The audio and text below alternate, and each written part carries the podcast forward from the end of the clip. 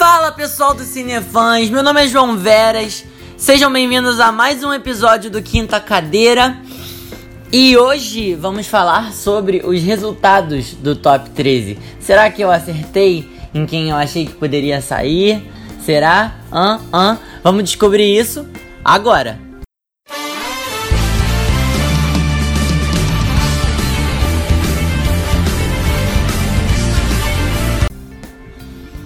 E bom, vamos falar de, dos, de todos eles na ordem, né?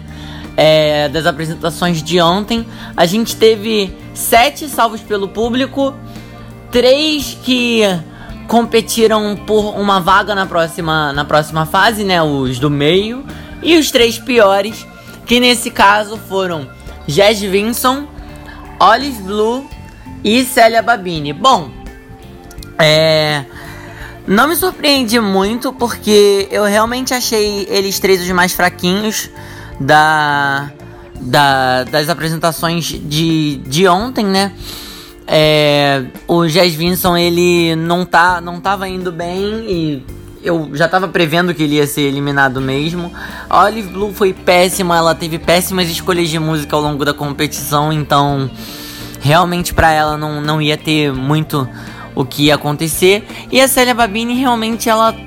Eh, tava meio esquisita, né? Tava. Ela era boa, mas tem potencial, mas não tava material de top 13. Então, esses três foram os eliminados da noite, né?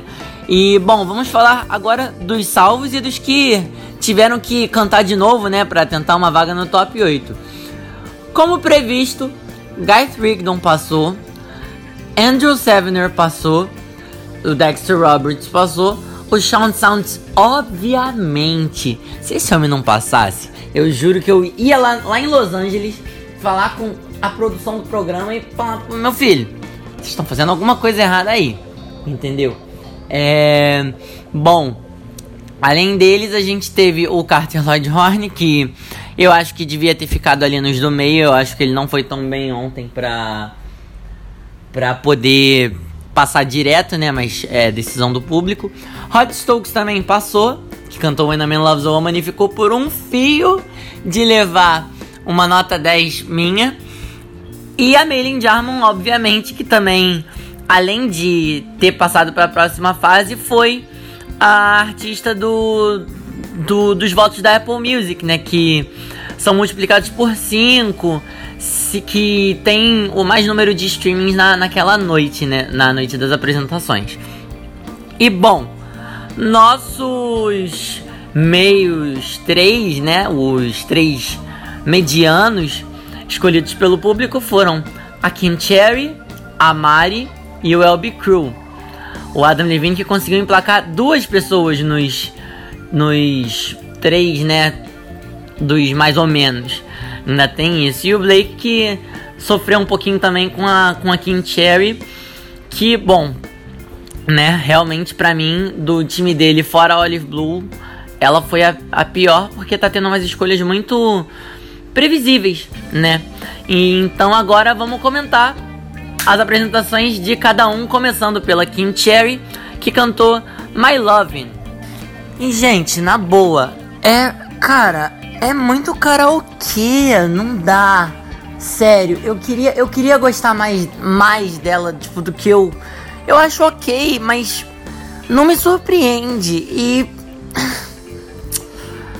É difícil, cara. É, é muito difícil, porque assim, ela não é. Ela não canta mal.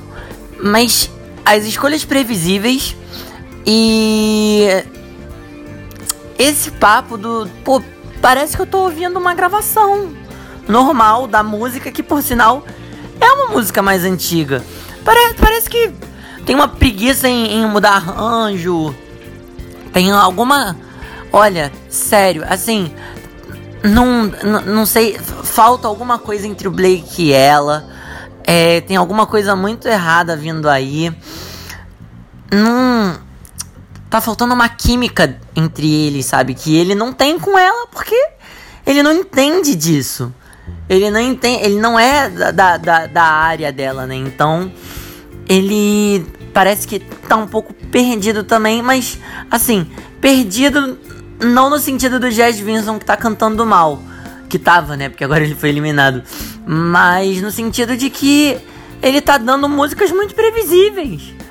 Muito previsíveis, músicas que já não, não são muito ouvidas, não não querendo desmerecer o En Vogue, né? Mas são músicas que não chamam muita atenção, sabe? Não é uma classicona, mas ao mesmo tempo também não é uma música que parece que marca. Então tem um problema muito sério aí. Tem um problema muito sério aí. É... Não sei o que, que, o que, que o público vai decidir com relação a ela. Mas a gente ainda tem mais duas apresentações e vamos aguardar aqui a próxima. E falando em artistas pouco versáteis, mas que sabem o que estão fazendo, a Mari realmente essa semana deu uma melhorada absurda. Ela, infelizmente, tá aí nessa berlinda, né? Mas ela cantou Let na versão do Sam Smith. É... Começou meio ruinzinho, porque tava muito grave. Mas uma vez que chegou nos agudos, nossa senhora! O céu foi o limite. Quando ela fez um fal... ela começou a fazer os falsetes que, que a música pedia, eu até arrepiei. Então eu acho que assim, independente do que role, do que role nessa eliminação, essa menina vai ter um futuro brilhantésimo na música. Brilhantésimo e por mim, sinceramente, os Estados Unidos poderiam salvar ela, porque ela realmente ela se revelou essa semana. Eu falei tanto ela nessa frase que pode até depois botar uma contagem, se vocês quiserem, porque realmente não tem como, porque ela melhorou muito. Sinceramente, sensacional. Parabéns, Mari. Pra mim, o Elby Crew não precisa nem cantar, porque eu acho que a América devia salvar você. Mas vamos esperar, porque ele é o último dessas apresentações aí. Alguém bota o meme do Fala Muito, porque o Elby Crew, cara, é, eu descobri. Eu descobri, sinceramente, qual é a dele. Porque ele. Nas apresentações, ele tá mais preocupado em interagir com a plateia do que em cantar bem, propriamente dito. Ele cantou Better do Khalid. É uma música mais recente, né? dentre todas as que foram escolhidas, é uma música que coube mais para ele, mas que ele conseguiu estragar. Sinceramente, é, foi uma apresentação muito pobre, que estava mais recheada de apelo para público do que de serviço mesmo, né? Ele tá ali para cantar, ele não tá ali para interagir com o público. Entendeu? A gente tá falando de The Voice, a gente não tá falando de X Factor. Entendeu?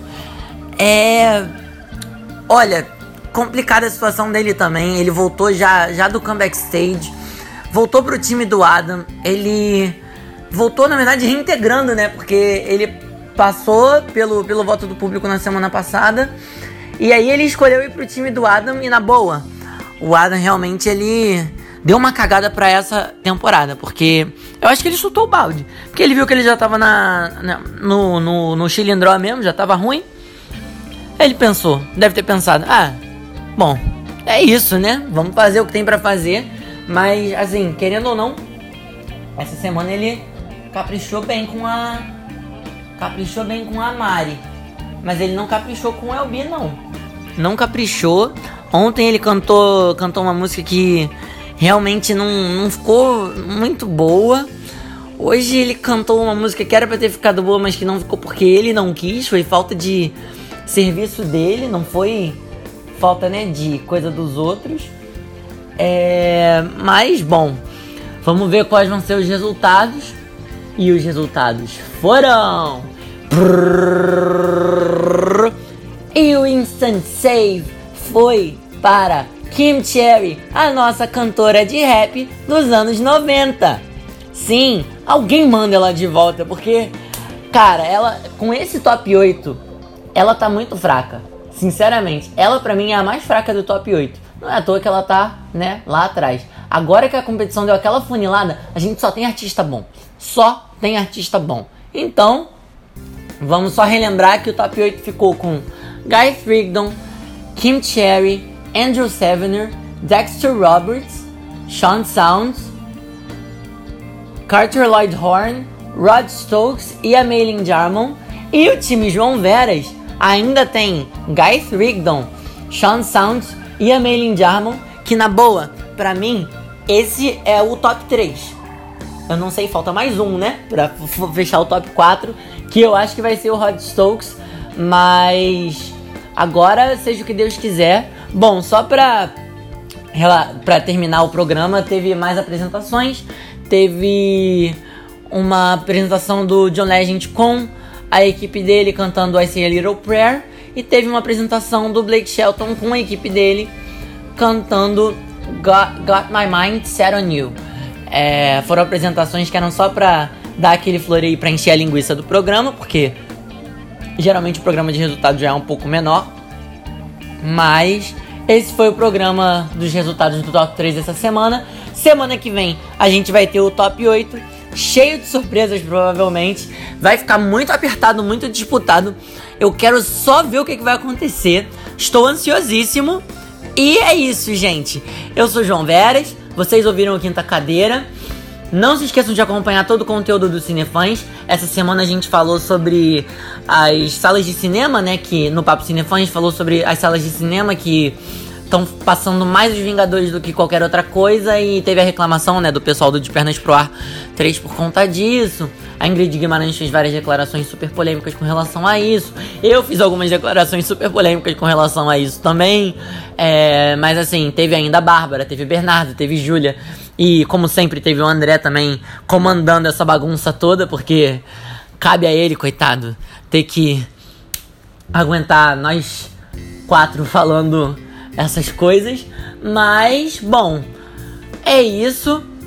Não se esqueçam de seguir o Cinefãs nas redes sociais também, arroba Cinefãs Oficial no Instagram e no Twitter, Cinefãs no Facebook, o nosso site que é www.cinefãs.com.br e até semana que vem com mais Quinta Cadeira, gente. Tchau, tchau!